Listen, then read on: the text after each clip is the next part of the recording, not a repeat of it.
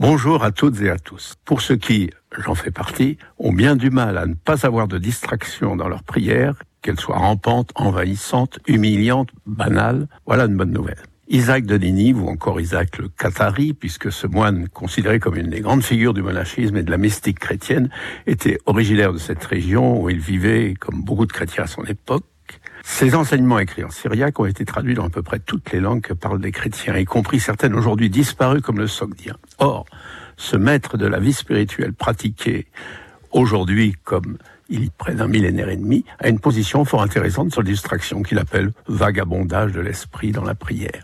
D'abord, une remarque de bon sens. Si tu ne commençais à prier que lorsque tu vois que ton esprit est devenu parfait, tu ne prierais jamais. Ensuite, Isaac distingue vagabondage ou distraction. Il précise, quand tu pries, ne cherche pas à être totalement libéré. C'est impossible de ces vagabondages. Mais tente de le faire selon ce qui est bon. Même la prière pure consiste en une distraction qui suit ce qui est excellent, étant donné que la recherche de ce qui est bon, Dieu, est excellente. Par contre, les distractions mauvaises, ça existe. La distraction est bonne quand durant tout le temps de la prière, l'esprit qui s'y livre se concentre sur Dieu, sur sa gloire, sur sa majesté, à partir du souvenir des Écritures intuition, d'élocution divine, des saintes paroles de l'esprit.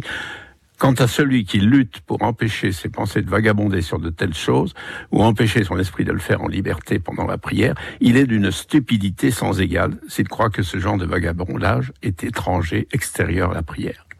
Par contre, la distraction est mauvaise quand ce sont des pensées futiles, de mauvaises réflexions qu'on nourrit avec des pensées mauvaises alors qu'on est en prière devant Dieu.